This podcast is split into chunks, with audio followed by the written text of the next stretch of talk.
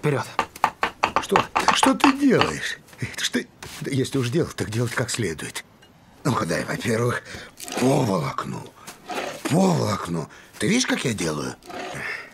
Пусть инструмент сам работает. Видишь? Вот как волна несет, да и самой все сделать. Н не сопротивляйся волне. Тебе с ней не справиться, Коди. Бережно, плавненько. Ищи свой борт ревне.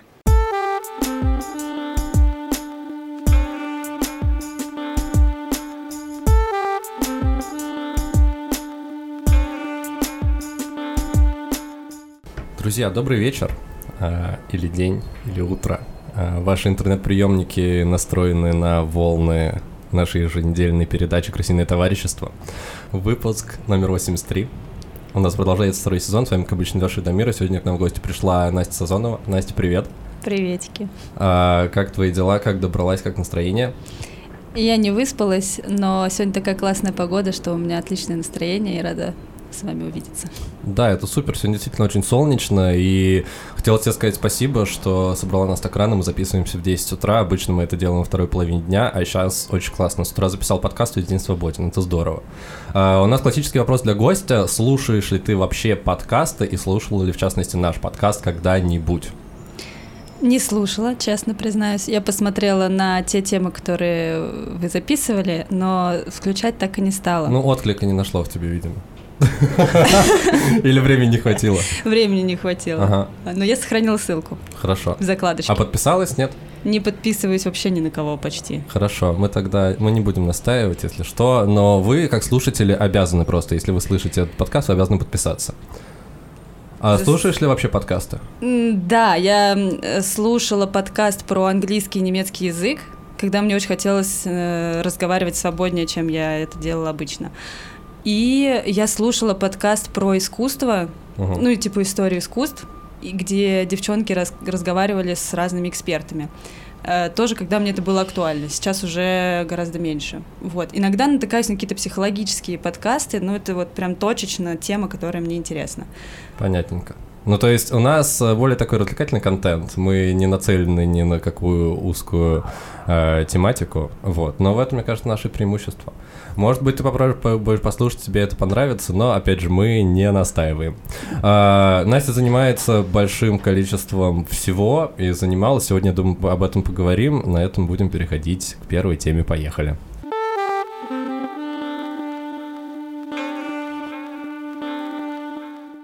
Так, давайте продолжать. А, Настя, а, первый вопрос, с чего хотелось бы начать. А, ты а, какое-то время занималась дизайном одежды. Ты после школы пошла учиться на дизайн костюма, отучилась, после этого даже работала с каким-то брендом российским, насколько я помню. Можешь, пожалуйста, рассказать про свой путь, как ты к этому пришла и вообще какое-то время ты этим занималась, почему перестала заниматься, или ты все еще этим занимаешься?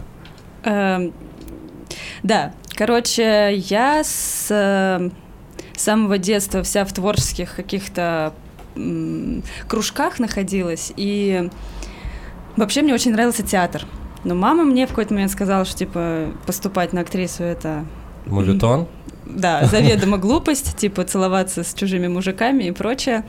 И я решила, что действительно это, наверное, плохо для девочки. В смысле, целоваться с другими мужиками или поступать на актрису? И то, и другое, видимо. А почему а, обучение на актрису включает в себя целоваться с другими мужиками? Потому что надо надо... Типа в кадре? Да, да, а. и на сцене, и всякое okay. такое. Нет, просто... Смотрел Бёрдман, там вот очень ярко. да, мне просто кажется, что это последнее, что пришло бы мне в голову, если бы я размышлял о том, поступать ли мне на актерское или нет. Ну, я бы тоже так думала, если бы мама мне этого не сказала, uh-huh. и у меня действительно возникла мысль, что это какое-то что-то не то. И еще на самом деле я очень боялась конкуренции. Потом я поняла, что конкуренция есть везде, и это совсем не страшно. Но... Это круто. На тот момент это было реально стрёмно. В общем, я начала вспоминать, что мне нравится э, делать в театре еще, помимо того, чтобы разговаривать, там, танцевать, петь, все такое, и поняла, что мне нравится мерить костюмы. и я хочу... В смысле, мерить на, на себя? Да, А, постоянно ага. их переодевать, там разные всякие платья, исторические, неисторические. Короче, для меня это отдельный был фетиш такой костюмный. И я подумала, что клево было бы самой их э, шить, собственно, создавать. А, поэтому пошла на дизайн одежды. То есть это было такое решение, типа компромисс. Ну, то есть ты хотел дальше все равно идти в театральную, в театральную среду какую-то и шить костюмы? Или ты об этом на в тот момент не думала вообще? Вообще не думала, даже более того, вообще не хотела туда возвращаться. Ага. То есть я У тебя прям какой-то этот появился блок психологический. Э, Да, типа того. Хотя на самом деле на первом курсе я пошла работать, Мгм. потому что у меня была вечерка. И я пошла работать помощником костюмера в театр. Мгм. Вот. И это и сейчас для меня это многое значит, потому что театр постоянно преследовал меня в итоге по моему пути. Мгм. А тогда для меня это было типа, ну, окей, хоть где-то. Мгм. Вот. Так что, а, в общем, дизайн одежды для меня скорее такой компромисс, но он мне очень много чего дал, потому что я... ам, Ну, тебе было интересно учиться, и интересно, что ты после того, как поработала помощником э, костюмера, ты пошла еще работать, э, шить одежду для, для, для, для кого-то, ты же какое-то время там работала, как это все происходило? Да, я, короче, мне очень повезло, на самом деле. А, Ну как, талантливый человек, талантлив во всем, видимо. Э, Мне повезло, потому что на втором курсе я выиграла стажировку у Кир Пластинной. Мы разработали коллекцию, и там из всех девочек отобрали двух. Я в том числе попала. И э, после этого меня взяли туда на работу. Мгм. Я целый год, можно сказать, да, почти год я отработала в Кирипластинной в, произ- в, в самом производстве одежды, в разработке коллекций. Слушай, это звучит прикольно, потому что прям, ну, как будто бы со второго курса, когда ты фактически только закончила школу, сложно куда-то попасть и начать реально работать сразу в индустрии. А, поделись немножечко, как это вообще было и чем ты там занималась. Ты была как, ты прям придумывала коллекции или это была какая-то больше э, такая текучка? Что это было? Я сначала меня взяли на стажировку, чтобы разрабатывать принты. Ну, типа Мгм. рисовать картинки в фотошопе, в, в А, иллюстраторе. просто на футболке там и так Да. далее. То есть Причем, это был... да, это, это, это было уже как бы девочки придумывали концепции, а мне Мгм. нужно было что-то в этом там сообразить. И потом э, меня посадили техническим дизайнером. Это такая, такой помощник дизайнера, который собирает э, всю информацию об изделии и ее комплектует в таблицы, Мгм. в такие паспорта изделий. Ну, то есть более административная такая ну, она- должность. Да, не творческая. Мгм. А, Я в основном отрисовывала эскизы, подбирала фурнитуру, в общем, общалась с китайцами, в том числе А с потому что пошив производствами. был в, в Китае. Да, вот. И, э, в общем, это довольно скучная работа, честно. А Под конец у нас, э, у нас был сначала арт-директор Скотт, он был американцем, и он был такой очень творческий, открытый, и был постоянно творческий поток, даже Мгм. у нас, у технических дизайнеров. Вот. А потом пришла Барбара, она какая-то, по-моему, итальянка, и она все так систематизировала, что у нас в работе не осталось никакого творчества. Типа у меня был определенный, я, по-моему, отвечала за блузки, я была закреплена за одним дизайнером, Мгм. и отвечала за блузки.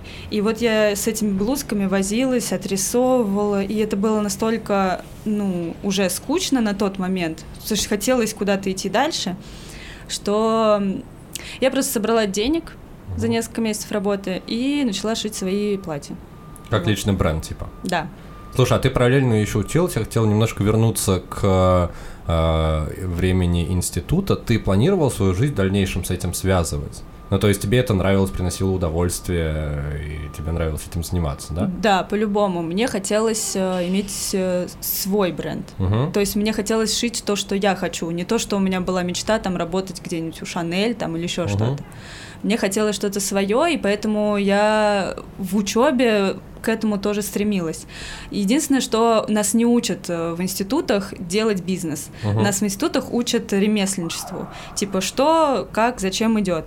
И мне очень не хватало в плане вот даже своего бренда какого-то маркетинга и понимания, как я буду эти вещи созда- э, продавать. Мгм. То есть создать я их могу. Мгм.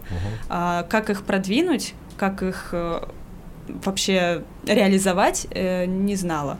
Ну, Мгм. знаешь, говорят, что любой талантливый человек, который что-то делает сам, а, и ну, многим людям не хватает а, вот этого умения Коммерческой б- жилки. быть, быть бизнесменом, потому что каким бы ты ни был талантливым профессионалом, если ты не умеешь продавать то, что делаешь, то у тебя, скорее всего, ничего не получится, хотя, возможно, даже было очень круто. Да, это реально проблема. Вот сейчас тоже в этих сферах я смотрю, везде люди пытаются продать себя, свое творчество, свои там какие-то бренды, идеи, но редко кто это умеет делать. И есть люди, которые как продюсеры, да, выступают как продажу личности такую, создают эту личность, uh-huh. вот. Но это действительно нужно иметь какое-то видение и понимание, что действительно нужно рынку и как себя в это нужно впихнуть. Слушай, есть... а я правильно понял, что ты сама рисовала, сама шила и сама продавала и размещала? Ну, грубо говоря, это был бизнес одного работника. Или у тебя были какие-то... Швеи там, например, или те, кто за маркетинг отвечает. Как это происходило, когда ты уже ушла из Киры Пластяниной? У меня был на тот момент молодой человек, который был таким с бизнесовой э, жилкой, но скорее ладно, не буду говорить, как, как это называется, но, в общем, такой бандяга. И он, типа, решил, что все получится, и как-то мне помогал, но помогал в основном пинками под зад. Поэтому я, э, мотивированная тем, что хочу себе Range Rover, ага. э, пошла в бизнес-молодость тогда, вот очень популярную, да. и училась там вот этому как раз маркетингу и презентации, и вот этой всей истории. А, Поэтому у меня не было времени, я вообще довольно ленивый человек по жизни, у меня не было желания шить самой вот эту всю историю. Я ненавидела, поэтому я просто рисовала идею, uh-huh. искала потом каких-нибудь э, в ателье или портных, в основном в Воронеже, потому что там жил мой молодой человек, и там было гораздо дешевле.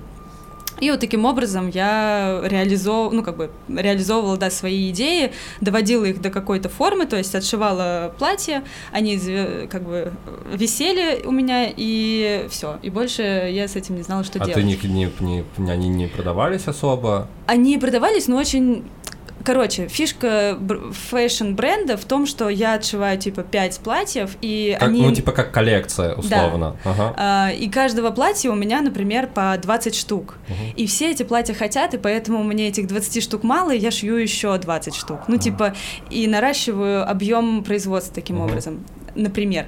Но я тогда, ну, я не понимала, как заинтересовать людей, как сделать так, чтобы человек захотел купить это платье. Слушай, в 20 можно, экземплярах. Можно вопрос про бизнес-молодость? Да. Тебе это что-то дало? Это, это курсы или, или что это? Э, это сообщество, сейчас это называется сообществом э, модным. А вообще тогда это был, ну да, типа как курс, мы там, как в инкубаторе, были э, такие, варились куча бизнесменов, каждый со своими Слушай, идеями. Слушай, я правильно понимаю, что это как типа коучинг некий и курсы личностного роста, что-то такое? Да, только это групповая работа. Ага. И на самом деле вся фишка не в информации, которую они давали, то есть я эту информацию сейчас не вспомню, но очень хорошо помню драйв от того, что все вокруг что-то делают, у кого-то что-то получается, и значит у меня тоже что-то получится. То есть угу. я на этом драйве года полтора прям реально въебывала, угу. прям по полной, потому что мне казалось, что вот сейчас у меня точно получится. Ну, вот типа сейчас. ты попадаешь в среду, где ты видишь, что все друг с другом там около соревнуются, и за счет этого, типа, тоже тоже драйвишься. Слушай, да. ну, насколько я понимаю, все вот эти вот курсы именно по тому, как построить свой бизнес, построены на том, что есть некое сообщество, куда ты приходишь, все говорят, ты молодец, ты справишься, нужно просто собраться, кто ничего не делает, тот ничего не добивается, и ты как бы просто мотивируешься, ну и, собственно говоря, как от любых книг, которые, ну, то же самое продвигают. То есть для конкретных знаний нужно читать, видимо, какую-то литературу бухгалтерскую, не знаю, по маркетингу, но это не совсем мотивирующее чтиво, это скорее обучение, угу. а это именно такое про мотивацию. Да, и причем фишка в том, что вот у меня есть знания, у меня действительно много книжек есть, но они не работают, пока я это знаю, не, знания не применю. Угу. То есть, да, я знаю, что, например, для того, чтобы продать, не знаю, там, а, свои платья, мне нужно сделать лендинг. Угу. Но я об этом знаю и все, и это мне ничего не дает. А если я пойду и сделаю лендинг, у меня хотя бы появится шанс на то, что это действительно заработает. Поэтому э, вот в бизнес-молодости одну крутую фишку э, привили. Это делать в течение там трех часов после того, как у тебя появилась идея и понимание, угу. что, что дальше делать. Слушай, То есть а следующий лендинг, шаг. Лендинг это что? Сайт, посадочная страница. А, спасибо. Коротенькая такая. Одностраничник. И я так понимаю, э, Range Rover ты не купила? Нет, а, но это, это меня очень долго мотивировало. Я даже сейчас Слушай, вообще удивительная мотивация. Типа не стать всемирно или в России известным модельером, или там э, работать с теми же, не знаю, с Луи Виттоном условно, или с Балансиаго. Ты такая, Range Rover. Да, да, реально. Ну, э, на самом деле, опять же, это была мечта моего э, бойфренда, а я такая, типа, под шумок, мне очень хотелось действительно, э, ну да, мне тоже хочется эту тачку. Причем э, это реально его мечта, не моя. Вот, но я в этой тачке поездила, мне понравилось, и я такая, ну да, я, наверное, тоже хочу. И поэтому, когда мы расстались, на тот момент у меня уже какие-то продажи пошли, я в основном распродавала через э, друзей по бизнес-молодости, и как-то у меня клиенты оттуда, какая-то сарафанка больше была, нежели действительно настроенная хорошая реклама и продвижение.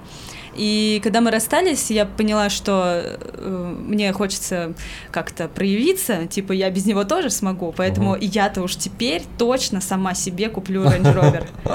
Вот именно Range Rover, типа ему на зло. Вот. И это была прям, ну, такая еще мотивация на злости небольшой. Вот, потому что расстались мы не очень хорошо. И э, я впахивала три месяца прям вообще очень активно. Я э, арендовала помещение для своего бренда. Это, это первая ошибка, которую совершают все дизайнеры, это сразу же создать себе помещение, оно не нужно. Но я потратила тогда ну, около миллиона вложений. То есть я купила себе, ну, А это были твои помещение. инвестиции, или ты привлекал каких-то сторонних? Это или вот- мои. А, ну типа то, что ты заработал с предыдущих Да. продаж, ты решил вложить, типа масштабировать бизнес. Да, то есть вместо того, чтобы вложить это в производство и в расширение линейки, например, да, или в маркетинг как рекламу, я вложила это в помещение. Вот, часть помещения была отдана под э, машинки и швей, то есть у меня уже появился какой-то Штат сотрудников. штат, да. У меня была ИПшка, она была оформлена на бывшего, поэтому немножко это все затрудняло процесс, но в общем я с этим справлялась. Короче, я потратила все деньги на а, обустройство, Ага. и в этом, в этом пустом зале у меня висело вот мои там 20 моделей платьев, Ага. а, по 5 каждого вида, и в другом конце стояли машинки и лежали ткани. То Слушай, при этом так- нового ты ничего не производила. Ты условно на тех моделях, которые до этого придумала, ты решила на них дальше типа работать. Ну, э, я бы сказала, у меня не было систематичности того, Ага. как я производила одежду. Я просто такая, о, классное платье, дай-ка я его сделаю. У меня Мгм. не было какой-то общности, коллекции. То есть все было в потоке, вот это вот сумбурном, творческом. Не было вот этой системы, и это тоже была, кстати, большая ошибка. Слушай, ну бизнес-плана как такового у тебя не было. Там посчитать капитализацию, вот этого всего. Ты такая, блин, Нет. делаем, делаем. Да, я просто хочу новое платьишко. У меня есть теточки, которые его сошьют. Да, это было, это дико, но вот так вот. А, Вот. Но эта идея очень быстро... а, Короче, она меня, во-первых, истощила, потому что Мгм. я за три месяца просто потеряла всю себя. Вот я выжила себя в, этот, э, в эти помещения, в Слушай, а этих именно из-за тетушек. того, что очень много задач, и ты все пыталась через себя переварить. У тебя не было людей, на которых ты делегировала, и все типа пыталась делать через себя. Да, я все время все сама. Мгм. А зачем мне кто-то еще? Типа, я же бизнес-молодость закончила. Вот, но парень, например, раньше занимался всякими бухгалтерскими, юридическими Мгм. вопросами, то есть такой вот как раз продюсерской частью, которая меня м, была неинтересна. Я Мгм. могла просто творить. А тут у меня появились еще вот эти задачи, и до творчества мне вообще было, не было дела. То есть Ага. вот поэтому мне каких-то коллекциях масштабных э, не хотелось думать. Мне бы одно что-нибудь сделать просто. И вот я была сила, я сделала какое-то новое платьишко. Была сила еще. Слушай, а продавалось это действительно по сарафанному радио? Ну, то есть ты запускала какие-то компании там в Инстаграме, продвигала, нет? Я пробовала, но не Мгм. доходила. То есть это у меня был такой момент тестирования, с Мгм. которого проходило там, ну, не знаю, с тысячи приходило там 10-20 человек. Ну, нормальная А, конверсия, Э, кстати. Да, да, нормальная. Но они, как бы, естественно, тот, кто доходит до покупки, их еще меньше. Ну, да, Вот. по вороночке все. да, как раз один а человек покупает с тысячи. Нужно было бы, чтобы была вороночка пошире, я до этого не доходила. Ага. То есть тестирование, тестирование модели э, продвижения было, а какого-то итогового продукта у меня в итоге не получалось, Мгм. рекламного, я имею в виду. А в какой момент ты решила это все закрывать, сворачивать? Это очень странная история. Короче, э, у меня помещение было в районе Тульской. И там такая среда, ну, довольно приятная, бизнесовая, там куча народу. А и... это какое-то, типа, здание завода, мануфактуры, или это офисное здание? Типа мануфактуры, ага. да, наверное, это было. Ну, там, где много-много-много разных... Да. Типа офисов, шоурумов, все да, такого. Да, да, да. Угу. Вот. А, и Ко мне один раз заваливаются два таких чувака здоровых, э, вот прям как в фильмах. Ну, не, они такие нормальные дядьки были. В малиновых пиджаках? Ну, практически, да. И они такие заходят ко мне, а вот что у вас вот тут вот это стоит э, машинка, а у вас вот это вот, ну, короче, начинают прикапываться uh-huh. ко всему. А, потом они достают какую-то бумажку, типа из роста там потребнадзора или чего-то такого, ну, короче, в чем я вообще не ориентируюсь и не uh-huh. понимаю, не разбираюсь. И они такие, вот смотрите, у вас там типа несоответствие, бла-бла-бла. У вас как бы либо штраф, uh-huh. Либо вы нам сейчас э, платите полтора миллиона, по-моему, они попросили, ну, типа того, uh-huh. либо ну, мы, типа, вас э, арестовываем. Ну, не арестовываем, а как-то это, типа... Что вам нужно уехать. Короче, да, короче, они на меня начали давить. А я такая, типа, девочка, блондинка, хлопаю глазками. Что, что? У меня, ну, четыре человека, которым я плачу зарплату, у меня клиенты какие-то там начали появляться, и я, честно говоря, вообще не знала, что делать, но я понимала, что я здесь не могу спорить. То есть вот у меня сил на то, чтобы еще сопротивляться, какие-то искать выходы, у меня вообще не было. И, честно, у меня было такое состояние, типа, я ничего не хочу уже. Ну, это была кульминация вот тех трех месяцев. Да, типа. ага. да. То есть я была истощена абсолютно. И поэтому, когда это произошло, э, бумажка оказалась потом липовой. Я позвонила юристу, то есть он мне там помог как-то решить задачи с банкротством, с тем, чтобы. А, то есть ты им закрыть. выплатила в итоге? Я им в итоге, да, все выплатила. Интересно. А после этого ты не пыталась запускаться, ты решила, что хватит с тебя этого безумия? Да, я продала машинки на то, что я продала, э, я заплатила зарплату девчонкам, которые угу. шили у меня, ну, женщинам, а, на три месяца вперед, ну, потому что... Блин, как? слушай, а какой это год при, примерно, раз так вот такие штуки происходят? Каждый день везде. Это 2015. А. Подожди, да, 2015, да. Слушай, а я правильно понимаю, что ты вышла в минусе в итоге? Я, у меня осталось 100 тысяч. У меня была там, типа, прибыльная какая-то... Ну, то есть это на круг вот с момента, как ты запустилась в самом начале, да? Ну, да, слушай, да, считай, да. считай в целом в, в, плю, в плюсе. Ну, как?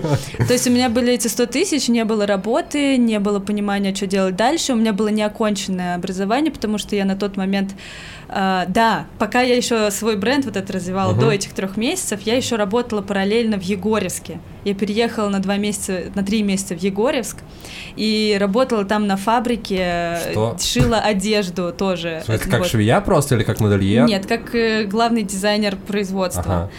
И там тоже, ну, типа, там было очень сложно, потому что там были дядьки тоже, малиновые пиджаки такие.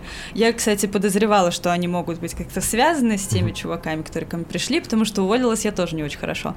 Вот. Э, и, в общем, они обещали мне большие деньги, и, типа, что я готова, я могу делать, что хочу. Да.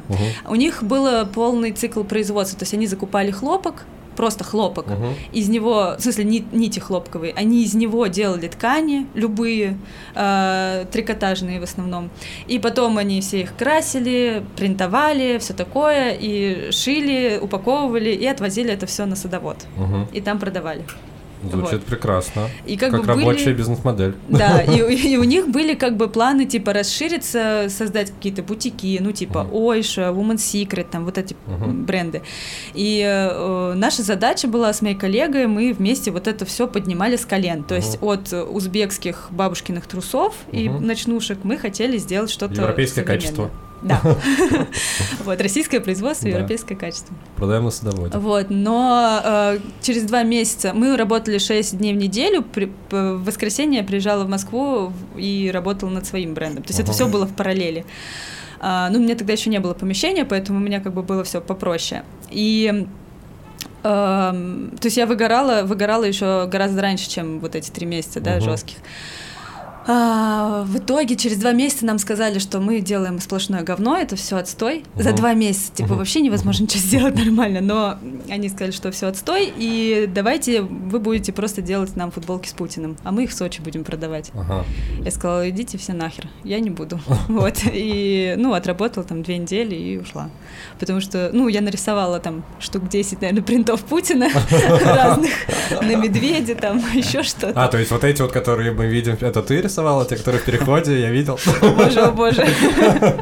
Я вообще не знал, что их рисуют. Я думал, они просто картинки из интернета скачивают. Ну, примерно так. Ну их же нужно к печати подготовить, А, ну так или плане иначе. фо- формат сделать. Обработка там, да, вот этих принтов. Они векторными были. Слушай, под конец еще этой темы хотел задать такой вопрос. А, то, что касается дизайнерской одежды в плане моды. Ты можешь, например, придумать а, какие-то идеи для платьев, футболок или чего-то еще, отложить их там на год-два, подготовить себе бизнес-проект, а потом запуститься? Или они устареют за это время? Сами модели могут устареть. Вот. То есть, возможно, что саму разработку нужно будет дополнять. А так, в общем, да, просчитать все заранее, это все рабочий план, который действительно запускается в любой момент. То есть это Ну, то есть это не Можно. очень сложная схема, если что, уже готовую модель адаптировать под а, что-то более современное. Да, ну плюс там инфляция, понятное дело, и всякие разные э, технические стороны могут как-то измениться, но в общем модель, она единая для всего. Вот. Так что да, запуститься реально. Прикольно. Да. Если же кому-то вдруг из наших слушателей захочется погрузиться в модельный бизнес, то можете обратиться к Насте за консультацией. Да, я на самом деле этим сейчас и занимаюсь, то есть это вот единственное, что меня сейчас связывает с модой, Ты потому перешла что... в консалтинг? Да, я реально... Ну, я сейчас работаю со скиллбоксом как куратор, и у них там есть направление дизайна одежды, я курирую просто учеников, помогаю им это все делать. Они как раз учат бизнесу. То есть разработка это там, не знаю, 30%, все остальное бизнес, просто как продать, как это все сделать. Вот, я этим всем занимаюсь и параллельно периодически беру какие-то бренды на консалтинг. Мгм. В основном те, которые работают с азиатским производством, потому что я потом, когда уехала, начала там больше квалифицироваться. А об этом мы поговорим в следующей теме. Да.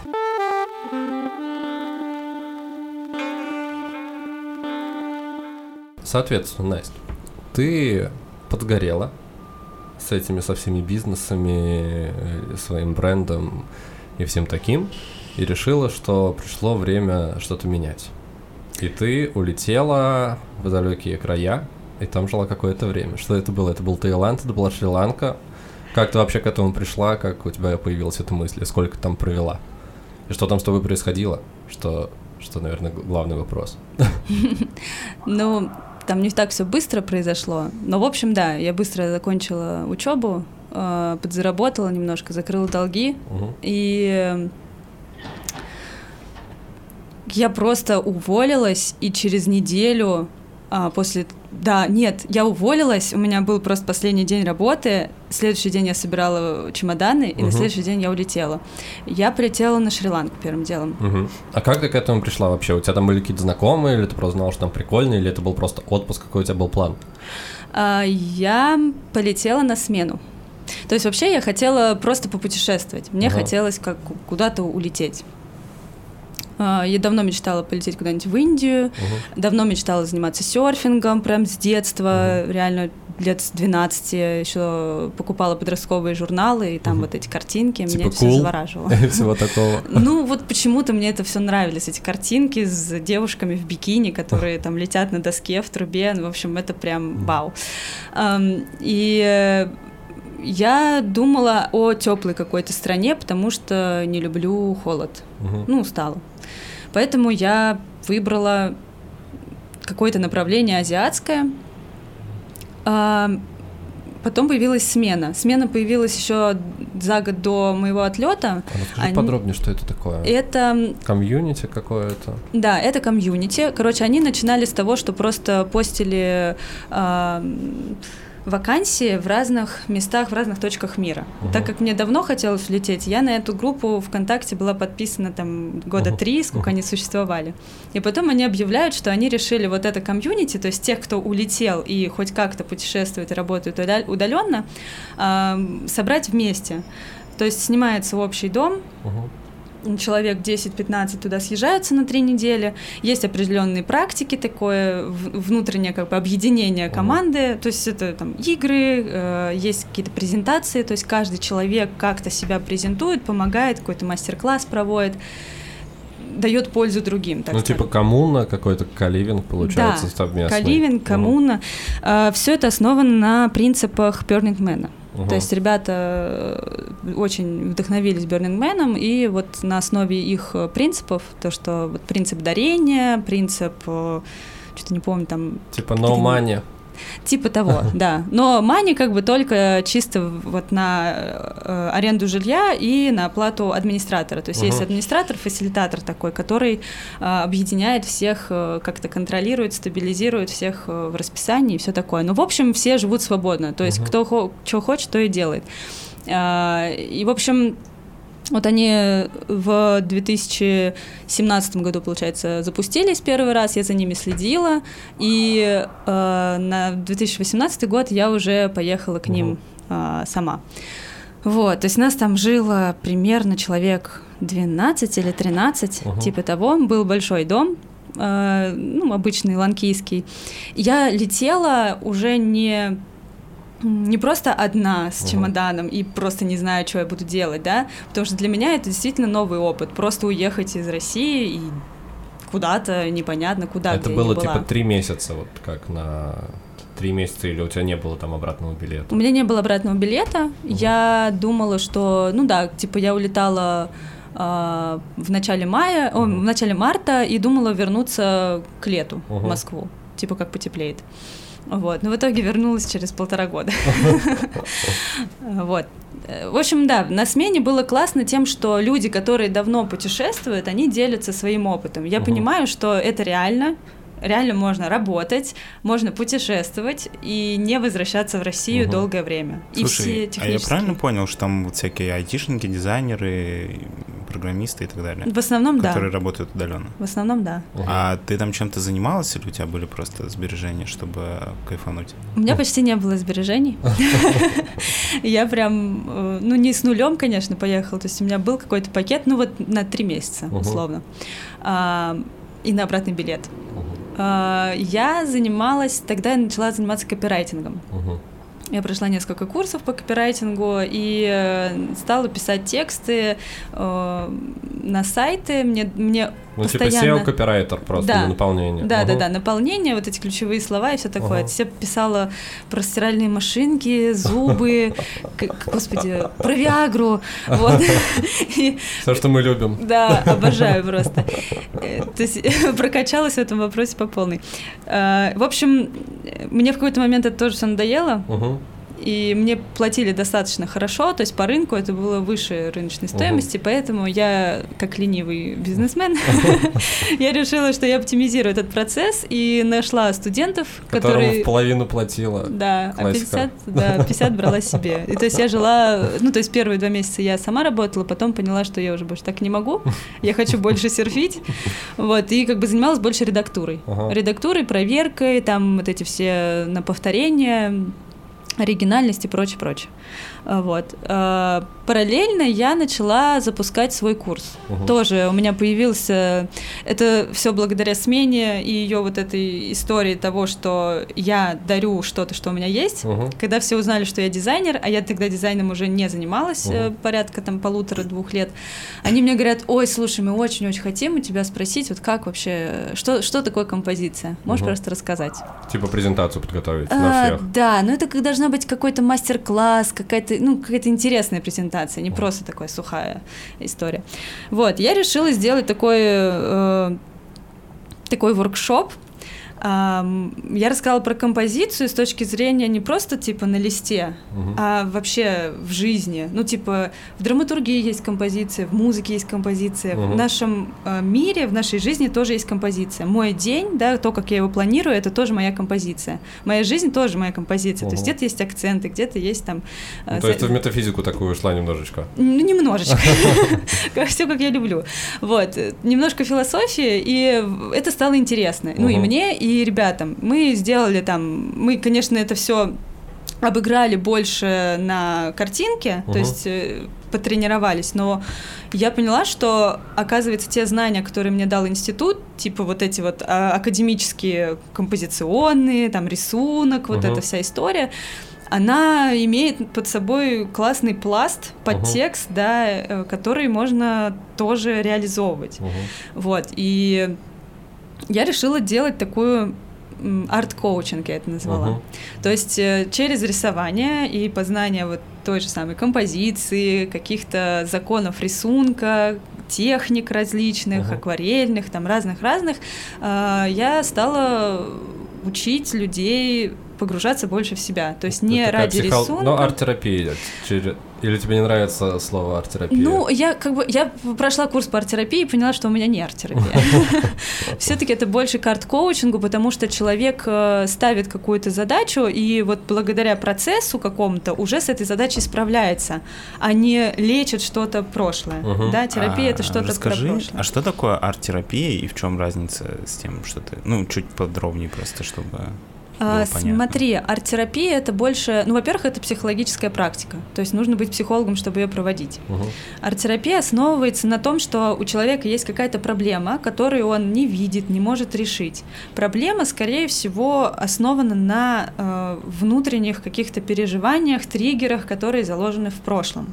И поэтому благодаря э, терапии раскрываются вот эти триггеры, прям вот в рисунке, Мгм. через цвета, через там характер линии, разные-разные. Не можешь рассказать про проблему, попробуй нарисовать. Ну, типа того, да, да. Типа И ты как бы вот видишь своего врага в лицо и такой, ага, вот оно что. И потом можно этот рисунок сжечь и таким образом избавиться Да, от да. проблемы.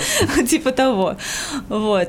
Ну, то есть это немножко такая действительно более психологическая практика. Я, э, мне было интересно работать с состоянием сейчас. Ну, типа, например, мне Типа хочется... Раскрытие каких-то внутренних скрытых, э, не знаю, возможностей человека. Да, да, типа как вот медитация, например, Мгм. она больше про концентрацию, про внимание. Я работаю вот конкретно сейчас, чтобы сконцентрироваться, мне надо пять минут посидеть, подышать закрытыми глазами.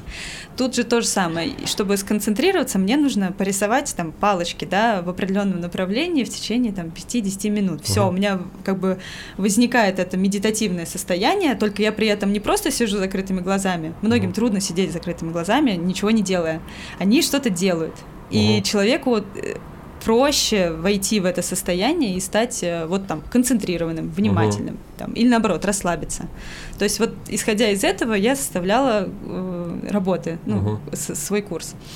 А, ну плюс там я стала приплетать антропосовские практики, Мгм. которые у нас в школе, да, применялись. Там я не проходила какой-то специальный курс, но вот я тоже книги поизучала, пошерстила, поняла, что это тоже около того, что мне хочется. Ну, то есть просто собираешь все, компилируешь э, весь свой опыт жизненный какой-то такой и собираешь свою программу. Да. Слушай, а ты все вот эти вот практики, ты через себя, ты сама их на себе тестировала или по ходу того, как ты вела группы, ты еще параллельно как-то дописывала это, дособирала? У тебя какая-то конкретная финальная прогр- программа есть, правильно понимаю? У меня есть программа, которая постоянно менялась, Мгм. э, и, до, до сих пор, если даже буду сейчас как-то запускать, это будет уже как-то обработано по-новому. А, Я пробовала на себе, пробовала на друзьях. У меня Мгм. была фокус-группа такая, вот. Причем там были люди, которые типа ненавидят рисовать. Мгм. То есть я прям собрала всех, кто возможно из ц- целевой аудитории, и ну вот проверяла, да, как оно работает. Слушай, а можешь рассказать немножко на примере? Ну вот, допустим, к тебе приходит человек на твою арт... Коучинг. мы решили это называть? Арт-коучинг. Арт-коучинг. Вот, и, ну, ты говоришь, там, закрываешь глаза там, или рисуешь полоски, входишь вот в какое-то состояние концентрации, а как это происходит дальше? Ты говоришь там, рисуй что угодно, или рисуешь... Ну, я просто не очень понимаю, каким образом... Механически, типа, как да, это вот работает. человек что-то делает, а потом он что-то понимает. Каким образом вообще это происходит и почему? А, смотри, сложно, наверное, так рассказать в словах, надо пробовать. Приходи. Приходите на мой курс. Ну, кстати, А, можем ссылку в описании оставить на что-нибудь. Куда тебе лучше ссылку оставить? Ты нам Лучше на мой инстаграм, если когда-нибудь решу запустить Хорошо. заново курс, то Хорошо. там будет анонс. пудов. Запрещенная на территории Российской Федерации социальная сеть. э, Ссылка в описании. Как это происходит? Например, есть такая практика, называется м, автопортрет. А портрет вообще один из самых сложных, э, да, рисовательных э, элементов, так скажем, да, в академическом рисунке. Наша задача не нарисовать точный портрет, а нарисовать ощущения и максимально отключить голову, чтобы как раз-таки перестать, да, вот это все контролировать и просто расслабиться в этом процессе и вытащить подсознание, да, то, что нам вот сознание это то, что контролирует, подсознание то, что у нас внутри есть, и нам хочется это посмотреть. И э, я предлагаю рисовать портрет, э, не отрывая ручки от листа бумаги и не смотря то, что ты рисуешь. Угу. Получается такая интересная, да, линия, которая вот не завершается, то есть там глазки, ротик, носик, все, все как э, обычно. И потом происходит определенный анализ. Например, я вот очень постоянно концентрируюсь на глазах. Мне очень важно вот прорисовать глаз, хотя я на самом деле, ну то есть я не рисую художественно, я просто вот в моменте рисую, но вот мне как-то хочется там зрачок подчеркнуть, и где-то реснички дорисовать, а все остальное так вот э, образом. Получается, сказать, прикольный такой современный арт, его реально можно на стенку вешать, потому что, ну, выглядит клево. Вот. Потом я смотрю на эти глаза и думаю, вот, ну как они мне, вот почему мне именно хочется глаза нарисовать, да, что это для меня вообще значит, что такое для меня глаза. И понимаю, что глаза сейчас, в данный момент, это для меня э, видение мира, просто вот то, как я воспринимаю каждого из нас, каждый, ну, сегодняшний день. То есть вся моя э, проблема в данный момент в том, что я вижу что-то не так, что я хочу видеть красиво и четко, а вижу что-то нечетко, например. Ну, например, я для себя так это, да, Слушай, это вот каждый по-своему может. То есть я правильно понимаю, что весь э, процесс анализа происходит в самом человеке, который к тебе приходит. То есть ты сам и рисуешь, ну, то есть ты по сути только направляешь и ставишь основные рэперные точки, что типа вот сейчас мы рисуем себя там какое-то время, потом смотришь на рисунок, анализируешь, пытаешься понять. А это потом как-то в группе обсуждается или, или нет? Как это? Или разные форматы есть? Э, можно в группе обсуждать, это прикольно, кстати. То есть, потому что ты увидишь что-то другое. Угу. Дамир увидит что-то новое. То есть нас, мы все смотрим на один рисунок и видим то, что угу. другие могут не заметить. Но это может быть важно для того, кто рисовал. Вот. Может быть э, и индивидуальное обсуждение, то есть какие-то моменты я индивидуально раскрываю. Например, у меня есть такая практика мандал, это когда дается определенная схема и рисуется в как бы 8 кругов, 7 кругов точнее, угу. 8 секторов. И в каждом секторе повторяется один и тот же узор. И получается такая мандала. Вот. То есть вообще на самом деле очень древняя практика, очень клевая. И она у меня в основном на желание. Но у нас для того, чтобы желание появилось в жизни, очень много есть всяких разных э, остановочных пунктов, да. И вот в мандале очень ясно видно, что человек где-то спотыкается на каком-то круге. Каждый круг для меня что-то обозначает. То есть это какие-то как типа чакры? А... И чакры, да, и сферы Слушай, жизни. А вот это вот э, принцип, какой круг за что отвечает, это есть какая-то восточная философия, которая это все объясняет, или по какому принципу определяется, что третий круг это там образно про любовь или там про работу? Ну, я просто сейчас накидываю. И, или как? Ну, да, это основывается и на чакрах, и на как бы сферах нашей жизни, исходя из того, что я есть середина, центр, да, первый круг. Без меня вообще ничего не будет. Это, это вообще, наверное, самое основное, просто понять, что я центр Вселенной, ну, моей Вселенной, да. Вот. А все остальное, все, что отдаляется от меня, по пониманию, по состоянию. Ну, то, то есть ты тоже сам определяешь, что для тебя каждый круг получается, да?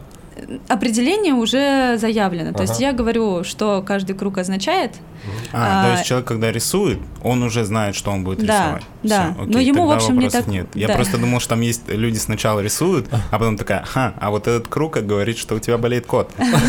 Ну, типа... Ну, это скорее уже про характер есть. То есть он может рисовать, потом такой, блин, что-то вот у меня там, например, не знаю, на пятом кругу он у нас отвечает там за деньги и за какую-то материализацию, да, своего желания. А, там появился какой-то блок, я прям долго сидел, не мог начать рисовать, потом в итоге просто закрасил его черным. Угу. Ну, то есть понятно, что у человека какая-то вот... Ага. Углубились сейчас немножко в мандалы, в коучинг и так далее. Давайте вернемся к Шри-Ланке, к серфингу и всему такому. Соответственно, да. там пожила какое-то время, разработала вот эти вот свои курсы арт-коучинга, их какое-то время запускала, и параллельно там просто жила, веселилась, э, проводила время отлично. Да, э, мы с командой вот э, смены, с кем я жила до этого, мы решили, что не хотим уезжать. Многие сдали свои обратные билеты, и мы такой небольшой компанией, нас было 6 человек, или 5-6, э, мы поехали сначала путешествовать по Шри-Ланке, по острову. А, Там у Шри-Ланки такая прикольная тема есть, что сезонность э, на одной стороне острова а, сменяется сезонностью на другой стороне острова. То есть полгода можно жить на одной стороне острова и серфить, потом на полгода уезжать на другую Мгм. сторону. Вот мы как бы уехали как раз на ту сторону, посмотрели, что там есть, пожили. А, и вообще попутешествовали там красиво. И потом решили поехать э, на Бали. Мгм. Ну, вот так вот, э, потому что То, Шри-Ланка рядом. очень близко, да, и, в общем, по духу тоже близкая. Э, И у нас были ребята, которые там были на Бали, поэтому сказали, что все будет окей. Мгм. А, Мы поехали через э, Куала-Лумпур, Малайзия. Там мы с девочкой жили 10 дней, тоже путешествовали, походили по Куала-Лумпуру. Такой странноватый немножко город, но тоже красивый, классный для опыта. И потом уже всей командой снова встретились э, уже в Денпасаре на Бали. Мгм. Вот. И это был тоже целый период жизни, потому что я там 4 месяца или даже больше, 5 месяцев мы прожили. Э, Я встречалась с парнем, с которым мы потом путешествовали, и у нас изначально как бы была такая компашка, такая семья крепкая, а на Бали нам всем стало вдруг очень сложно вместе, Мгм. как это бывает, наверное, на третий месяц, да, знакомства такой, есть переломный момент, и, в общем, мы все разъехались, рассорились, вот э, я осталась жить только с этим парнем. И Бали, конечно, прекрасный остров э, в плане там очень много тусовок, там много туристов, там постоянные что-то происходит, очень много творческих людей, очень много разной движухи. Ну, серфинг, понятно, там совсем не такой, как на Шри-Ланке, потому что там реально большие волны, Мгм. рифовые споты, а, народ э, делает доски сам, то есть это прям целый рай такой В твоей серфинг. жизни появился, ты помнишь, как ты вообще начала этим заниматься? Серфингом? Да. Да, это, это прекрасно. То есть мы начали серфить на Шри-Ланке, вот как раз э, нас учил... Это ты первый раз вообще на, на доску стала? Да. А, Я до этого только на вейксерфингом занималась в Мгм. Москве, но это вообще не Другое. то. Да. И э, на Шри-Ланке мне очень понравилось, но там все, если, если вы в теме поймете, то есть там в основном пенка. Это самые такие маленькие волнишки. Это, это даже не волна, это просто вот. Остаток от волны, который толкает доску. А уже на более большие волны нужно было и больше учиться, и куда-то уже ехать вот действительно на рифовые споты на Шри-Ланке. Но мне было не, мало опыта в этом. Поэтому на Бали у меня получился такой, типа, я перешагнула через ступеньку с э, пеночки и маленьких волнишек сразу на вот эти вот огромные волны Батубалонга. То есть это прям... А это, в смысле, это сколько? шаг. Это несколько метров или это метр? Я просто вообще не в курсе. Мы, ну так, мы, короче, у серферов есть такое понимание, типа полроста, рост, полтора и прочее. А, как бы пол роста это довольно большая уже волна. Ага. Вот, полтора это прям уже почти труба. Ага. Вот. Ну, в смысле, труба это та волна, которая Да, в закрывает. которой ты едешь, как в кино, на гребне волны, Да, там, да, где да. Киану Ривз и Патрик Суэйзи. Да, да, да. Прям там в этой трубе тебя ждут. Да, прям- Прям там тебя ждут. Вот. Да, но тут, как бы, чтобы заехать в трубу, надо очень много практиковаться. Мгм. И нужно понимать очень много моментов. То есть это не просто так, типа, а чё, как, э, как в общем, да, на гребне волны он там позанимался, сколько он уроков там брал у этой девчонки. Вот. Э, Это реально долгий процесс, и чтобы въехать в трубу, многие там по год, по полтора катаются. И Это больше, наверное, не знаю, может, года три. Ну, прям надо постоянно практиковаться. Мгм. Нужно слушать океан, нужно уметь управляться с доской. Э, И это тоже, на самом деле, такое медитативное занятие, потому что, во-первых, э, ты находишься один в океане, ну, то есть на один на один со стихией. Там есть другие серферы, которые как бы компашкой, но по факту это не командный спорт, да, а это именно вот э, индивидуальное решение твое. Я еду на этой волне, например. И это тоже такой ну, момент воспитания навыка. Звучит как мечта вообще. Однозначно. Ты океан, и ты, ты И доска. И доска. И доска. Все, что тебе нужно. Да.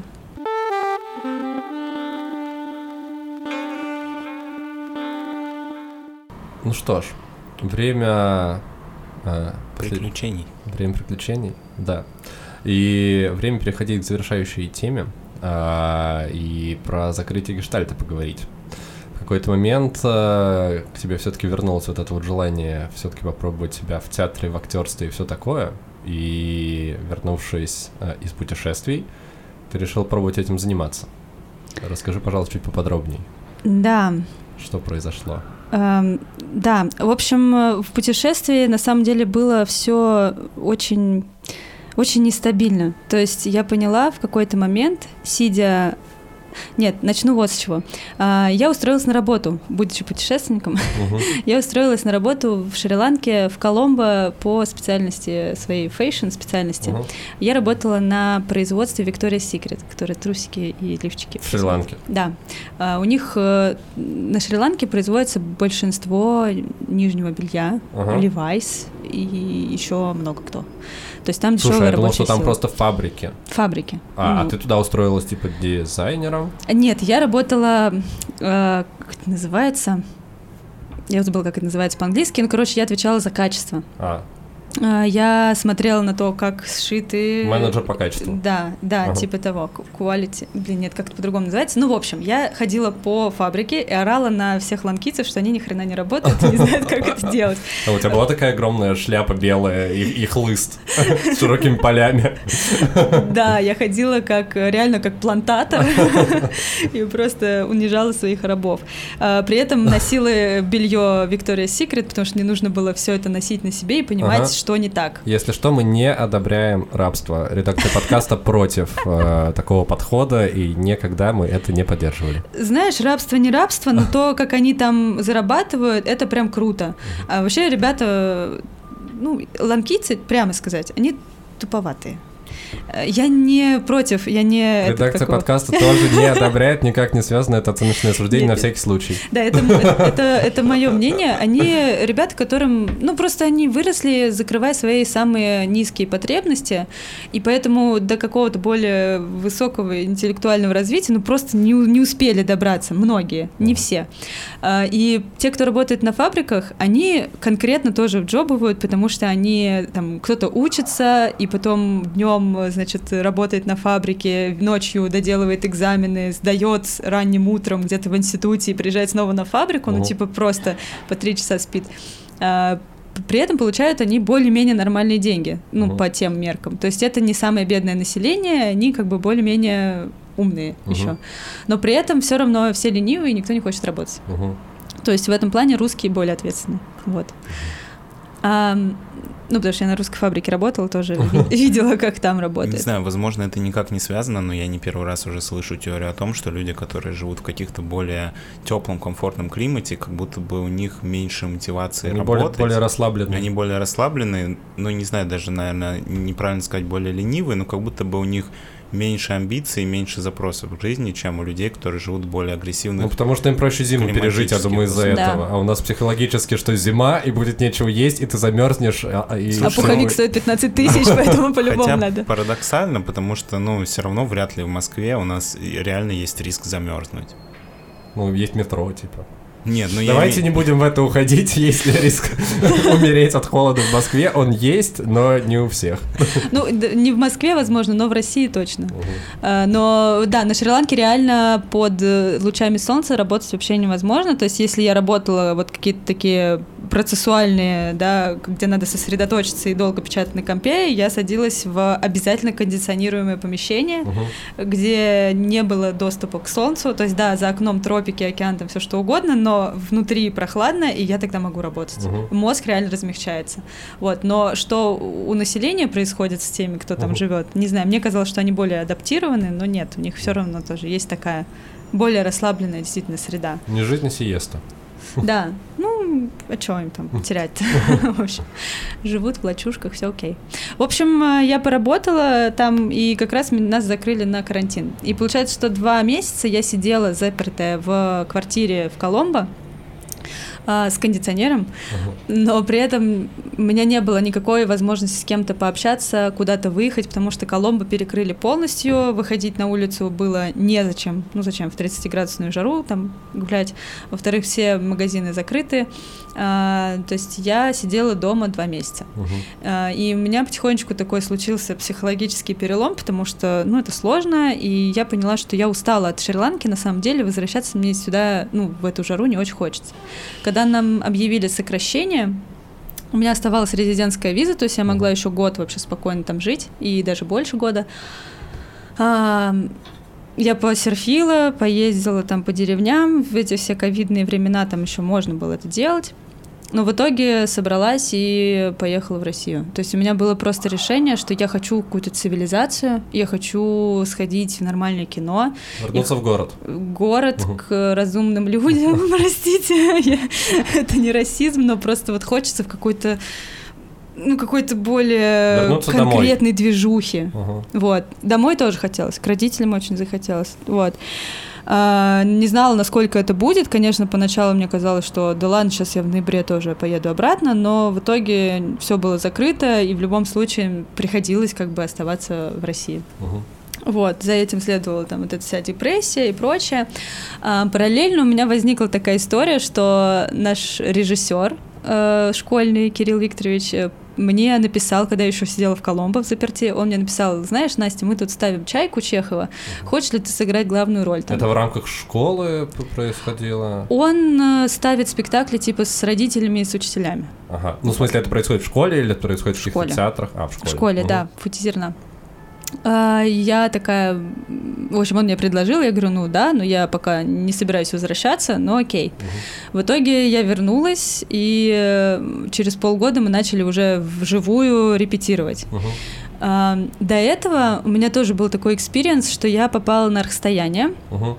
Который проходит Никола-Ленивце, и погрузилась вот в эту атмосферу свободы и творчества, и какого-то самовыражения, вот У эти все вся жизнь это перформансы. погружение, что Шри-Ланка, вот это Да. все Burning Man, аркстояние, все, все, все, все, все. Да, это реально, ну, мне кажется, это опорные моменты, где ты понимаешь, что что хочется. Мгм. Вот. Мне хочется там жить в тепле и заниматься серфингом, да, Мгм. большую часть времени. Окей, что я могу для этого делать? Тут то же самое. Я поняла, что попала в среду творческих людей, они все интересные, это очень клево, это прямая противоположность ланкийцам, которые, они несколько такие потерянные все, потому что у них нет культуры. У балийцев, например, есть своя культура, у них там есть свои там обряды, храмы, у них вот, э, они очень, ну, берегут себя и свое вот это балийское Наследие. настроение, наследие, да. У ланкийцев это все отобрали с э, колониями, Мгм. и поэтому они несколько потерянные, и у них нет вот этой культурности. И тут вот эта культура, ну я так называю культура в России, она все-таки какая-то есть. То есть есть какое-то понимание искусства, творчества и всего остального. И я когда попала в эту атмосферу, я поняла, что, блин, я хочу быть к этому причастна. Не знаю как, не знаю кем, но вот хо- хочу и все. потом начала думать о том, чтобы поступить куда-нибудь э, на актерское. Мне попалось объявление, что в ХАТ набирает Мгм. а, магистратуру. Я прошла туда все этапы, но решила, что нет, все-таки не мое, потому что конкуренция, театр, надо менять жизнь, а я все-таки, может быть, хочу уехать. Ну, в Ага. общем, короче, не мое. Но вот после того, как начались репетиции, а, Нина Заречная, если вы читали «Чайку» Чехова, я вам очень советую почитать. Это такая героиня, которая идет за своей мечтой. Мгм. Она хочет стать актрисой тоже, и она идет за, за этой мечтой, несмотря на все страдания, которые там испытывает. И У я тебя на- была эта роль. Да. Ага. И я настолько вдохновилась ею, я поняла, что, блин, мне это нравится. Вообще вот в этой всей темноте, то есть я приехала в Россию из теплой страны, началась зима холодная, темная, ф- непонятно кто я. Ну, то есть у меня есть какие-то там профессиональные возможности, но в общем они никому сейчас в данный момент не нужны. Никто за мной не бежит, не предлагает мне нормальную зарплату, как мне, да, там на Шри-Ланке платили, как ни странно. В общем, а, к- к- какое-то было такое ощущение потерянности и темноты, и тут э, вот этот театр, который происходил раз в неделю, который реально давал мне возможность вообще вылезти из своей норки, жить, э, разговаривать, что-то рассуждать, искать, и я прям возвращалась в себя, прям жила там, э, оживала. Вот, ну и начала, я поняла, что я хочу еще как-то заниматься где-то театром. Я пошла э, на курсы театральные, просто маленькие, типа для своих. Вот. Мне стало тоже этого мало, потому что мне хотелось какой-то более погруженной в это работы. Я люблю погружаться. И эм, мне попалось э, объявление о том, что есть возможность получить переквалификацию, то есть как второе высшее за два года с государственным дипломом, актерское, вообще все классно. Э, единственное, что я сначала подумала, что я пойду на режиссуру театра. Мне было, ну и то, и то мне интересно. Слушай, вопрос, а почему именно театр, почему не кино? Потому что это более живое или тебе это ближе? Просто тогда это был театр. А. Ну и актерство это в любом случае сцена в первую очередь, О. а потом уже камера. И э, режиссура мне нравилась киношная больше. Я вообще в это тогда тоже уже начала погружаться. У меня подружка поступила на, э, в ГИТР на Ого. режиссуру, и, ой, на операторскую, и я слушала вместе с ней лекции по драматургии и просто, Ага. просто записывала каждое слово, насколько это было интересно. То есть я даже от себя не ожидала, что мне это будет интересно когда-нибудь. Вот, поэтому я пошла на режиссуру подаваться, но мой мастер сказала, что нет, ты типа слишком мала для этого, э, иди-ка на актерское. Вот, поэтому меня взяли вот на актерское отделение, и э, я начала три раза в неделю прям максимально глубоко в это все погружаться. Мгм. Вот. И там первая неделя обучения была, а, это типа такой интенсив, с утра до вечера мы своей командой актерские тренинги проходили вместе с нашим художественным руководителем Тайни Вайнштейн. И я реально за эту неделю поняла, на второй день я поняла, я просто реально помню, как я сижу на полу в нашей аудитории, плачу и говорю, боже мой, я реально ожила. Я просто начала жить. Я чувствую, что я живу, я, я не просто так существую, непонятно кто, а я вот проявляю себя и этим просто оживаю. И поэтому я вот на том настроении каждый день прихожу с радостью на занятия и как-то двигаюсь, потому что я понимаю, что наконец-то я вот живу в этом всем. Даже там спустя сколько, полтора года занятий, спустя все свои пробы, ошибки, там все такое, хочется дальше продолжать. Слушай, а ты не пыталась анализировать это, вспоминая все вот эти вот твое детское желание пойти заниматься этим всем? Не связывал ли ты это ощущение с тем, что тогда ты в себе это заблокировал, а сейчас это дало волю? Сто пудов. Это Ага. просто очень сильно взаимосвязано, да. А, то есть вот это детское желание всегда было. То есть самое первое воспоминание о театре это я сижу в, у меня такая коробка была, и в ней игрушки а, были. Я коробку переворачивала. Там была такая дверка, они открывались, я родителей сажал на диван и показывала вот из игрушек, э, у меня были спектакли. И причем основная задача у меня была оправдать э, вот то выражение лица, которое нарисовано на игрушке. То есть почему она вот в такой момент застыла вот так. Вот. И в итоге у меня все типа выстраивались, и все было оправдано. Это была моя любимая игра, мне кажется. То есть и- все-таки ты режиссурой занималась с детства? да, и режиссурой, и актерством, потому что я потом, за- потом у меня появилась подружка, я заставляла подружку то же самое делать, и вот мы вместе с ней ставили С спектакли. выражением лица. Ну, с игрушками привыкла уже работать. Такая, так, нет, у тебя должно быть одно выражение лица, весь спектакль. Я расскажу, почему это происходит. Э, Как знаешь, говорят, э, хороший актер это тот актер, которому говорят, что делать, он просто делает и ничего не придумывает. Да, это правда. А, Мы, мы с подружкой гастролировали по квартирам. Ну, то есть мы ее бабушке показывали, А. ее маме показывали, в моей квартире показывали. То есть у нас были прям такие гастроли. Потом э, то, что... А, я начала после школы, ну, понятно, школа, там вот этот весь театр, э, я занималась в кружках театральных, выступала, то есть это все было понятно. Потом вот этот блок случился, но после 11 класса я устроилась, я начала работать ходулистом. Ну, это типа аниматор, только на ходулях. Мгм. Вот, я нормально так зарабатывала этим в разы больше, чем обычные аниматоры, и поэтому мне как было кайфово. Но За по факту... доплачивают. там. Да, нормально, потому что... Это очень неожиданные повороты вообще в этой истории. Типа Ну, я пошла в театр, а потом решила быть аниматором на ходу. Ну, типа, да, душа просила, понимаешь, чего-то. Вот. Ну, а что, у нас было клево. Во-первых, были костюмы. Я говорила, да, что я любила переодеваться в костюмы. У нас было всегда много костюмов, всегда был грим, э, и это всегда было какое-то действо. То есть я помню, что мы там ездили по разным городам России, там Воронеж, э, в Сочи, Питер. То есть Мгм. мы прям путешествовали с этими костюмами, с этими э, театром именно, на ходулях. Мгм. То есть там все были такие мимы, Все- ходулисты И все на прочее. ходулях. Да. А потом э, я попала в театр огня. Это э, огненные шоу. Там в основном все были на земле. В смысле, там, где крутят пои? Пои, Ага. да, и палки вот эти все огненные, горящие.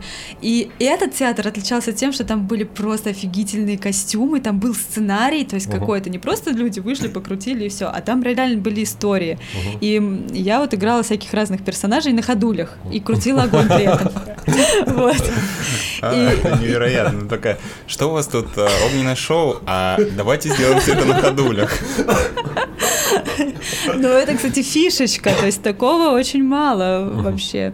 Это один из лучших реально театров э, огненных э, в Москве, по крайней мере. Потому что костюмы там очень крутые, дорогие. И мы ездили тоже по всему миру. Я ездила в Марокко с ними, э, в, в Испанию, по всей России Ну, тоже. типа как похоже чем-то на цирк дю Солей. Я просто помню видео какие-то или фотографии, или афиша. Вот, чем-то очень напоминает стилистически цирк дю Солей, только это все, по-моему, на улицах происходило, Да, если я ничего не путаю. Да, это на улицах в основном. э, И, э, ну, похоже, да, на Дюсалей, потому что это тоже ярко, красиво сделано Такое и кар- оправданно. карнавальное очень. Да, да. А, вот. э, Я помню, как когда сдавала диплом в институте, у нас там защита дипломов, и я одна из последних была в списке. А На я в- решила? Подожди. Короче, я была одна из последних, и я подошла к преподавателю, говорю, слушайте, а можете меня пораньше отпустить, потому, ну, пораньше меня поставить в очередь, потому что мне нужно на самолет, мы улетаем с нашим театром в Салихард на гастроли, вот, вот с этим вот э, фаер-шоу. Она на меня такая посмотрела и говорит, Сазонова, а тебе вообще что важнее, диплом сдать или в театр, ну, типа, пойти? Я такая про себя, «Ну, конечно, в театр пойти, нахрен не ваш диплом.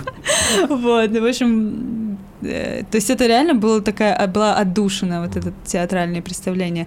Потом, когда я работала, все вот эти истории, знаете, с э, фотосессиями, э, тоже сбор э, каких-то вдохновений, поиск моделей, вот эта вся техника, мы что-то снимаем, вот эта история была тоже одна из любимых. То есть по факту у меня все, все, все скопилось к тому, что мне нравился, ну, вот этот процесс съемок, кино, образов, да, каких-то костюм. Это просто как вот, э, ну, визитная карточка героя, так скажем. Так что вся театральная история, она всю жизнь через меня как бы проходила. Неосознанно, но сейчас это происходит более осознанно, потому что этим прям занимаешься.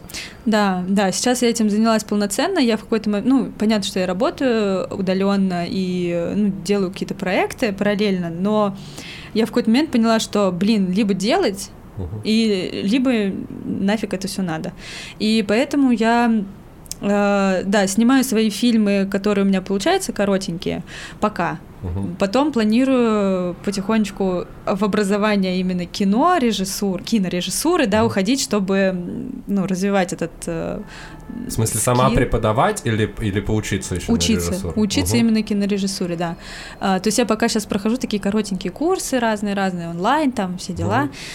Вот. А по актерке я стала, ну, сразу искать какие-то возможности. Мгм. Ну, потому что возможностей на самом деле полно. У нас один мальчик из группы снимался во всякой рекламе, и он всегда говорил, Настя, запиши видеовизитку, отправляй, и все будет окей. Мгм. Вот, я такая, да, да, да, и как бы на кастинге подписана, такая, отправляю свои фотографии, но видеовизитка, ой, это все так замрачно. Потом... Руки там показывать, улыбаться, вот это вот все. это жесть непонятная. А а потом а, нас тоже однокурсник пригласил на проект Санта-Барбара. Он был в ГАЗ-2, проходил. А что это? А, Это проект, вот я сейчас не вспомню, его зовут... ГАЗ-2 это ж недавно совсем они открыли, Да. полгода назад. Да.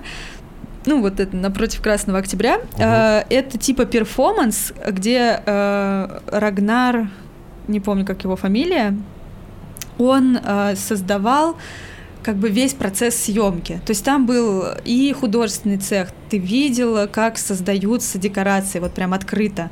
А, Был костюмный, гримерный цех, то есть видно было, как актеров там всех одевали, гримировали, Ну, парики правильно я понимаю, что люди могли прийти и посмотреть, как устроен съемочный процесс, и Да. это бы, ну, сама суть перформанса заключалась в том, чтобы люди со стороны посмотрели, как устроены съемки. Да, Мгм. да. И снимали Санта-Барбару. Полностью просто- переснимали. Эпизод? Э, все серии, ну не все серии, я думаю, ну какой-то вот кусок серий, Ага. да. Вот, и э, там были актеры, которые постоянно э, главные роли играли, да, а были те, которые эпизодники, Мгм. которые приходили периодически. Вот этих эпизодников набирали, это было почти год назад, э, набирали вот в этот, в этот проект. Э, И там нужно было записать визитку, рассказ о себе, самопробы первые мы. То есть это когда ты там текст, да, тебе дают, надо вот как-то на камеру Очень рассказать. быстро отыграть. Да. И я попробовала, записала, меня взяли. Это было прикольно, Мгм. радостно. Э, Проект очень долго переносили, там все должно было начинаться в августе, потом в октябре, в итоге все началось в декабре. Мгм. Вот. А, И, но сам факт того, что меня взяли, что у меня есть какая-то визитка, дало возможность еще продолжать что-то делать. Ну и поверить в себя. Да, по-любому. И где-то к сентябрю я стала активно это делать. Ну, летом как-то не до этого было, а вот в сентябре прям так... В смысле, рассылать свои визитки по Да, кастингам? да. А, как-то, да, где-то в августе меня прям торкнуло, я думаю, дай-ка я все это займусь этим плотненько. А, И стала тоже пробы записывать, там какие-то курсики маленькие проходить про то, как пробы записывать, всякое-всякое-всякое. Записала классную визитку, мне очень помогла одна кастинг-директор, ей, видимо, я понравилась, она такая, типа, сделай вот так, еще вот так, еще вот так, и вот здесь вот скажи это, и все. Я записала визитку, и меня на нее, у меня, по-моему, больше тысячи просмотров, и с этой визитки меня пригласили э, в 28-28 проектов. Мгм. Вот, я не везде поучаствовала в итоге, но, в общем, у меня получается сейчас э, несколько реклам, социальных роликов, студенческие фильмы. Мгм. Я снялась в э, сериале «Зацепка» на России один, вот, причем как бы я была как бы ролью серии, то есть там серия про детективов каких-то, которые там расследуют очередные преступления, я вот была жертвой этого всего, целой серии, вот. А, И, в общем, этот весь процесс, это так прикольно, когда тебя приглашают, когда а, там приходишь, э, садишься в эти вагончики, учишь свою роль, там, грим, костюм. Я понимаю, что, ну, есть такие, типа, актеры, которые уже устали, они такие приходят, им никого, лишь бы отыграть, и все, и заплатили. А мне было интересно, я там ходила со всеми знакомилась, там, э, с худпостами, с операторами, с режиссерами, мы там прям, ну, с кем-то, Вась-Вась такие остались, типа, друзьями. Э, ну, какие-то группы технические особенно, они прям работают на нескольких проектах, и мы так встречались. Потом я познакомилась э, с индийским э, Есть Амитабх Бачан, который известный актер, продюсер, режиссер индийский, он там просто на весь Болливуд известен. А Его сын, он тоже продюсер, режиссер и актер, и он приехал в Россию снимать э, часть своего полнометражного фильма, который Индийского. индийского, да. Но вот он как раз без всяких вот этих танцевальных моментов, это фильм катастрофа про летчиков и снят просто на какую-то безумную технику, которую они везли из Индии, там огромные объективы, типа метровые, а все остальное они заказывали в России. И вот массовка была, я попала из этой массовки потом в групповку, потому что у меня есть образование, типа, и, а, ну, по формату, видимо, прошла, и мне даже дали пару слов там сказать рядом с этим На индийском? э, на английском. А, На английском. Они весь фильм снимали на- английском. Вот. И этот фильм вышел буквально две недели назад. Я очень хочу его посмотреть, пока А его где? нету в доступе. блин, хочется посмотреть индийский фильм про катастрофу. Я просто не так много индийских фильмов смотрел, если честно. Ну вот этот фильм прям, мне кажется, выйдет в топчик. Вот как сейчас последний в Голливуде-то популярный индийский фильм, тоже какой-то боевик э, вышел в топ. Вот этот, мне кажется, тоже скоро выйдет. Я тебе скину ссылку, я не помню, как он называется, полоса что-то какая-то полоса. Полоса тигра. Возможно. Возможно. Вот. Слушай, Настя, я не знаю, помнишь ты или нет, но, возможно, твоя первая э, съемка на камеру была в фильме Дамира. Мы, А. мы сто лет назад, Я на секунду даже не понял, про что ты говоришь. нет, еще до того, как Дамир понял, что он режиссер, а ты, возможно, поняла, что ты актриса. а, Мы снимали в школе, когда учились э, кино, Да. и у тебя-то ты даже на одну сцену, по-моему, приехала. Да, я Вот. помню. Это был великолепный опыт. Мы, к сожалению, этот фильм не досняли, он был грандиоз... это была грандиозная драма короткометражная. Вот, про двух друзей, которые поссорились из-за девушки, один другого за- застрелил. Вот, мы сняли несколько сцен и хотели даже его рассылать на какие-то фестивали. Но там была история в том, что я должен был быть э, в начале фильма с волосами, а потом в кульминационной сцене, типа, постричься на лысо. А началась весна, и мне стало жарко, я постригся на лысо до того, как у нас не получилось это снять, поэтому мы, мы это не сделали. Возможно, это твое первое могло быть появление на экранах. Саботировал Возможно, да. наш невероятный фильм, и все пошло не по плану. Но я считаю, что это дало и тебе, Дамир, и тебе, Настя, осознание того, чем вам стоит заниматься. Да, это зерно такое было посажено. Да. Как в фильме «Начало», которое проросло со временем. Ну, Дамире оно пот- потихоньку затухает, но я надеюсь, что когда-нибудь ты еще начнешь снимать. Потому что почему нет? Вот Настя тебя должна вдохновить, и можно все делать. Да. Слушай, ну звучит супер на самом деле. 28 откликов, и это и съемки, и реклама, и театр. Э, Это в основном съемки. Э, В основном съемки, но театральная, короче, у нас получается, что вот я была в этом проекте, участвовала, «Чайки», Мгм. вот, она очень сильно затянулась, и в итоге сейчас я уже там не участвую, потому что у меня просто нету времени приезжать на репетиции. Она очень долго тянулась. То есть мы ее показали один раз, там, короче, было неподо- недопонимание, и я вот А, с подожди, последнее это та время... чайка, которую тебе предлагали, пока ты еще была... Да, А, да, которая тоже с То есть вы подвиг- один раз поставили, а все остальное время вы репетировали и в доводили. твоем рассказе как будто бы уже пять лет прошло, поэтому я потерял, что это в ходу та же самая Всего лишь полтора года прошло на самом деле. Но получается, что у меня мы начали репетировать э, в начале 21 года, ну, то есть вот зимой. А, В июне 21 года показали, я уже тогда начала учиться. А потом мы с сентября опять начали м, репетировать. Да, и вот мы репетировали с сентября каждую пятницу или там, суб- чуть не Мгм. помню, короче, короче, раз в неделю мы репетировали. У нас в итоге набралось два почти полных состава, Мгм. и э, мы сначала хотели показать в феврале, потом в марте, Слушай, это потом все в на апреле. добровольных началах типа происходит, да? Ну, Просто даже движ. более того, люди платят за то, А, что ну то есть это входные билеты, и это прям... Нет, э, люди, которые участвуют в спектакле, платят. А, А. входных билетов нет, но у нас есть шляпы, куда мы Блин, собираем. вот это бизнес-проект. Понимаешь, актеров они тебе еще платят за то, что они Реально. играют. Так, ну на самом деле, я думаю, получилось очень вдохновляюще, очень круто. И тебе, Настя, хочется пожелать огромных успехов, чтобы было не 28, а 2800 или 2 миллиона 800 тысяч Аминь. откликов на твои визитки, чтобы это дальше росло, умножилось. И у меня иногда так бывает, когда я натыкаюсь там где-то в рекламе на знакомых людей или в каких-то клипах. Э, На тебя пока еще, к сожалению, не натыкался, но, возможно, в скором будущем э, я приду на какой-то фильм и такой, так, подожди, это, это Настя? Блин, ничего себе. Да, пусть так и будет. Да. А на этом будем переходить к завершающей части нашего подкаста.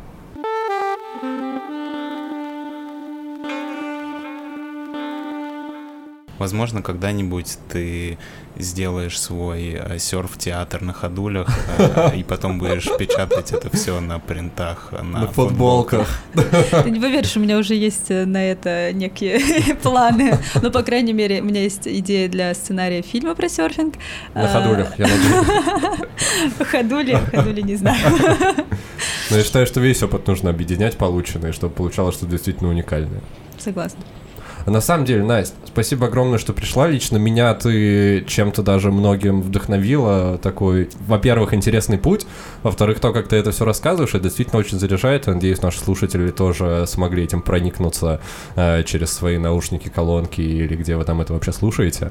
А, огромное спасибо, что пришла. Э, Дамир, ты что-нибудь добавишь? Да, присоединяюсь, правда, очень вдохновляющий рассказ. Мне даже немножко завидно, что ты так легко меняешь свой род деятельности, пробуешь столько всего нового и, ну, действительно получаешь от этого какой-то позитив.